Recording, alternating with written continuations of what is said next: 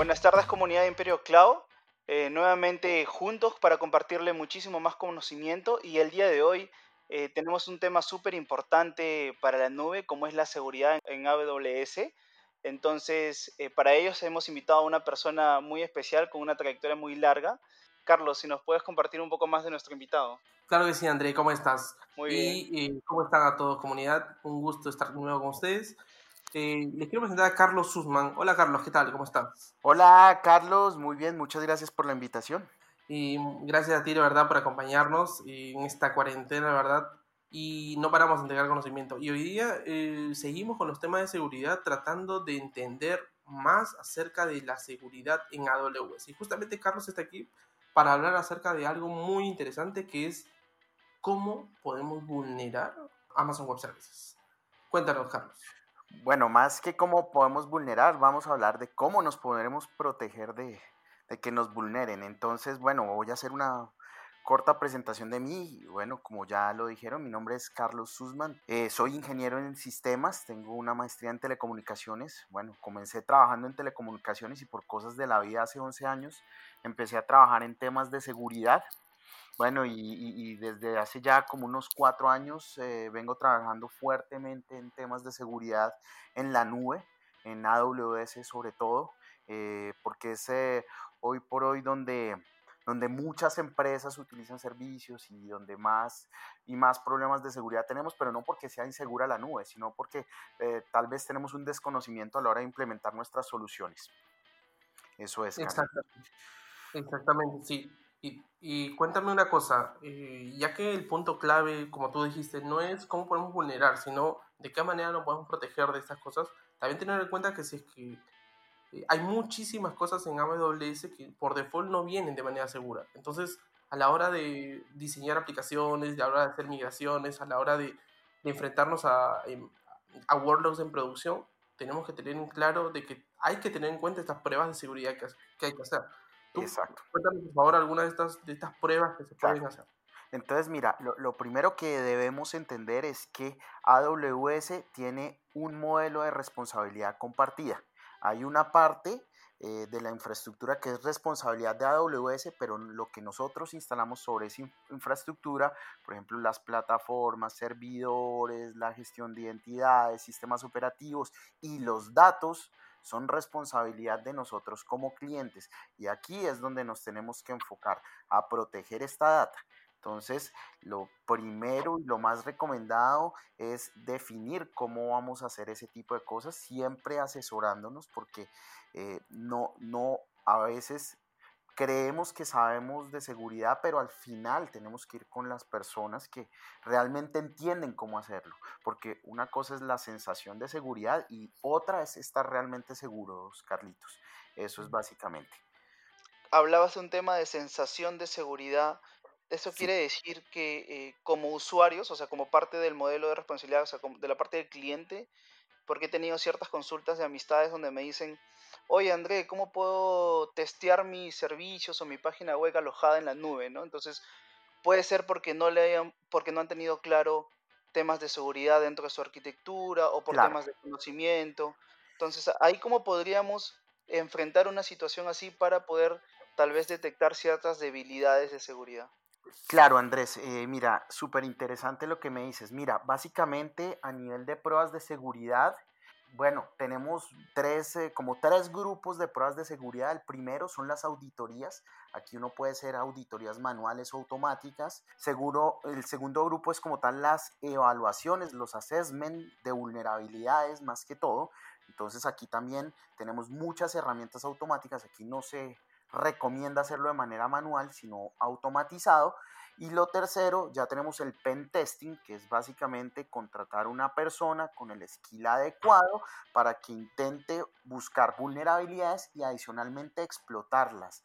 Eh, cuando haces una evaluación de vulnerabilidades, un, un vulnerability assessment, aquí solo encuentras las vulnerabilidades y las declaras pero en el pen testing no solo las encuentras, sino que tratas de explotarlas para ver en qué, en qué grado o, qué tan fácil es tener acceso a tu sistema. Entonces, por ejemplo, vamos a tu, a, tu consulta sobre un sitio web. Mira, básicamente Eh, eh, con los sitios web, el sitio web está alojado, por decir algo, en una instancia, eh, digamos, S2, ¿cierto? Tenemos un servidor con un sistema operativo. Entonces, lo, aquí lo que podríamos hacer básicamente es tomar el approach, ya sea del Vulnerability Assessment o del, o del pen testing.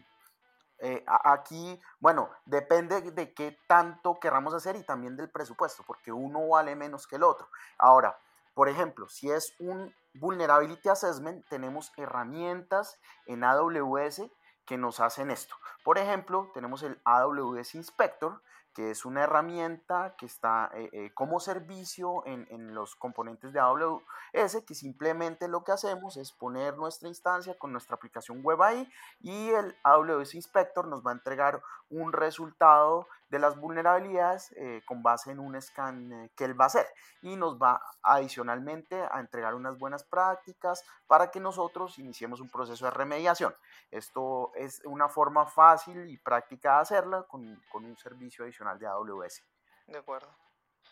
y dime, eh, pues también podremos encontrar alguna, algún open source, ¿cierto? Porque Inspector es un servicio de AWS que nos ayuda a hacer este assessment y a mejorar nuestro, bueno, la calidad de las, de las AMIs que podemos tener.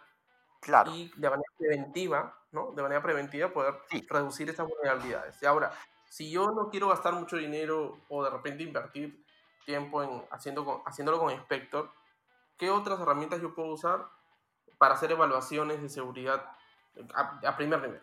Claro, mira, tenemos, tenemos algunos escáneres de, de seguridad que, que eh, no son open source, pero tienen versiones eh, gratuitas, o sea, tienen unas pequeñas versiones gratuitas que podríamos utilizar para hacer el, escaneo de vulnerabilidades, pero adicionalmente tenemos otras herramientas que lo que también nos pueden ayudar es hacer eh, un assessment de cómo a nivel de seguridad, cómo está la configuración de nuestros componentes en AWS. Entonces, lo que yo recomendaría sería eh, utilizar una mezcla de las dos, mirar cómo me ven de afuera con el Vulnerability Assessment y adicionalmente y ver cómo tengo mi configuración aquí, porque, porque uno, el, el, Vulnerability Assessment ataca la parte de red, o sea, cómo me ven desde la red, pero también con, con, con, una, con otra herramienta que me permita ver cómo cómo está configurada mi plataforma, voy a tener otro nivel de profundidad eh, adicional. Hay herramientas, hay una herramienta muy buena que yo recomiendo mucho que se llama Scout.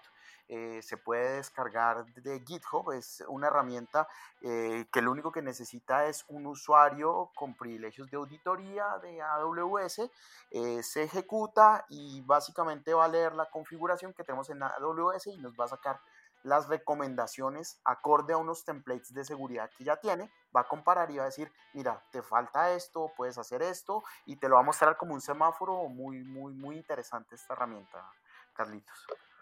Sí, sí, está muy bueno. Ya tenemos eh, herramientas open source que nos pueden ayudar en esto. Así que eh, en un primer eh, nivel ya no tenemos ninguna excusa como para decir que no tenemos acceso o es muy cara las herramientas, sino con Scout uno puede hacer análisis eh, de vulnerabilidad para poder resolver o darse cuenta qué es lo que está fallando. Y, es, y, y me parece, eh, corrígeme si no, que el Scout te da como un tipo de semáforos donde te va diciendo cuáles son los niveles más altos claro. Eh, que corregir o, o, cuáles no, ¿cierto? Claro, es así. Scout eh, te va a colorear en rojo, amarillo o verde. Verde lo que está ok, amarillo lo que está medio caliente y rojo lo que eh, en teoría deberías remediar ya. Por ejemplo, eh, no sé, muchas eh, vulnerabilidades, por ejemplo, asociadas, no sé, a la cuenta root, que tienes, por ejemplo, una, una key asociada a la cuenta root, que esto es una mala práctica. La cuenta root no debería ser una cuenta que tuviera una key para trabajar con ella y hacer ciertas acciones o este tipo de cosas. Es lo que se me viene ahora a la mente, pero así mismo, esto por ejemplo te lo va a mostrar rojo, no sé, un, un, amarillo de pronto podría ser que tienes una configuración un poco amplia en un security group donde permites un grupo de IPs más o menos amplio, entonces él te va a decir, mira, tienes aquí un rango que podrías acotar un poco y dejar solo los servidores que necesitan que se comuniquen con tu VPC, por ejemplo. Oh, buenazo, buenísimo, Se, buenísimo. se me, está muy se me bueno. ocurre, se me ocurre una, una comparación. Estábamos hablando de instancias S2 donde podría estar una página web, pero también sabemos que eh, AWS tiene servicios como por ejemplo API Gateway Lambda. ¿Es Sí. posible hacer o aplicar algún, alguna de estas tres ramas que mencionaste sobre los servicios ya gestionados por, por el provider? ¿Hay alguna Cl- manera o...? Claro, mira, hay, hay que hay un punto súper, súper importante y es que dentro del modelo de pruebas de seguridad hay cosas que permite hacer AWS y hay cosas que no permite hacer. En este caso, por ejemplo, para, para las funciones lambda, eh, las funciones lambda son permitidas eh, de probar, tienes cualquier approach, porque al final tú tienes una función lambda que en el exterior a nivel de red se ve como un servicio, por ejemplo, eh, HTTPS, una página web, o un servicio web o un una API que puede consumir alguien.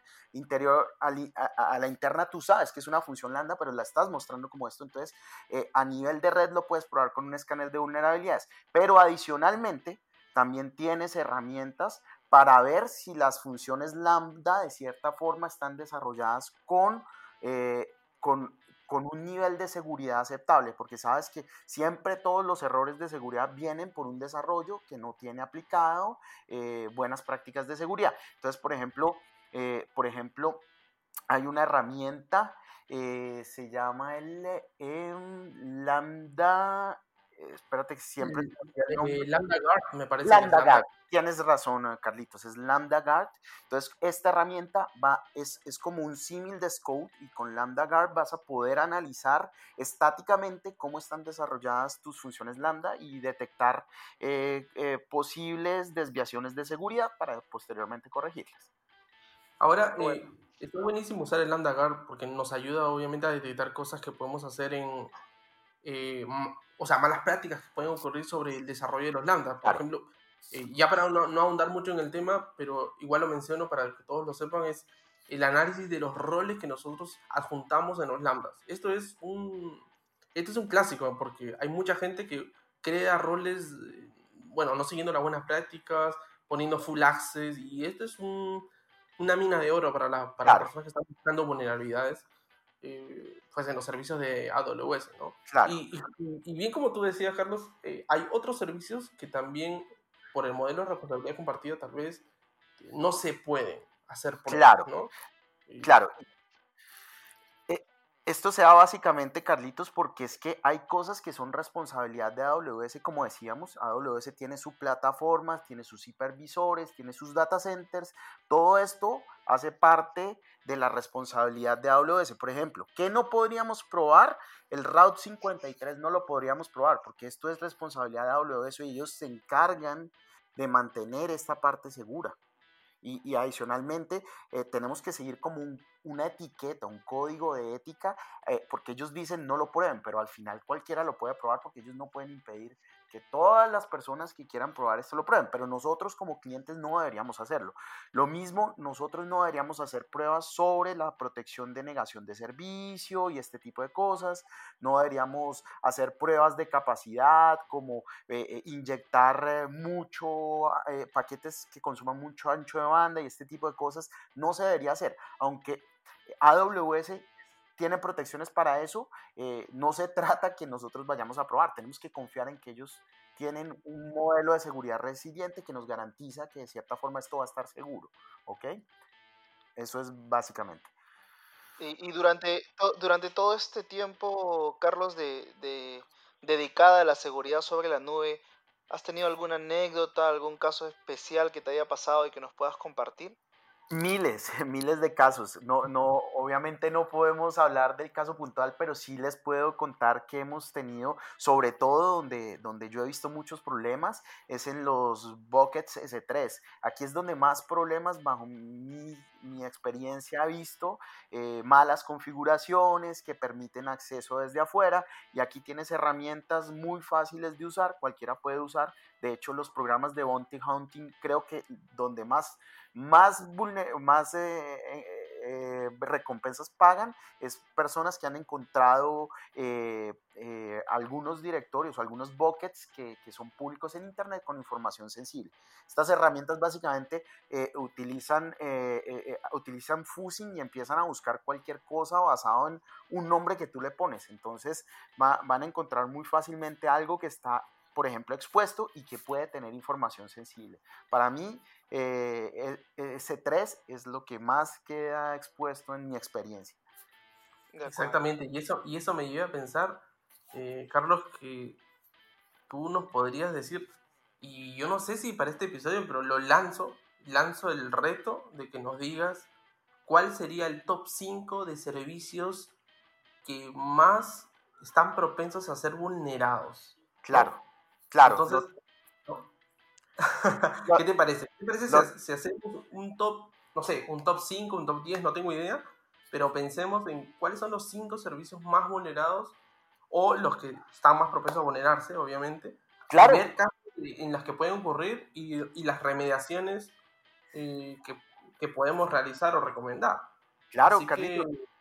Yo, yo creo que es, que es para todo un nuevo, un, un nuevo podcast, entonces dejémoslo para otra sesión, pero lo, lo, tenemos, lo tenemos, podemos hablar de los casos, de casos genéricos, sin, sin mencionar eh, los nombres. exacto, y podemos dar las, las recomendaciones eh, del caso para, para cada una de estas vulnerabilidades. Cuenta con eso. Exactamente. Bueno, muchachos, la verdad que ha sido interesantísimo tenerte aquí, Carlos. Muchas gracias, Carlitos. Muchas gracias, Carlos, por haber acompañado eh, esta sesión. Realmente nos ha ayudado bastante a entender cómo podemos protegernos de estas vulnerabilidades, tanto en ese 3. Son errores muy, muy, muy eh, comunes que nos van a ayudar, obviamente, de manera preventiva a mejorar nuestras arquitecturas o, y nuestra cultura. ¿Cierto, André? Correcto, eh, hay muchos datos y muchas casuísticas que podemos ir conversando. De hecho, el aporte de Carlos Sussman el día de hoy va a generar mucha interacción y tal vez muchas muchísimas más preguntas de parte de toda la comunidad de Imperio Cloud. Ya hemos sacado creo que el compromiso de hacer un segundo episodio, así que quedo muy grato de su participación y que pueda haber servido ciertos consejos de, de parte de nuestro invitado el día de hoy.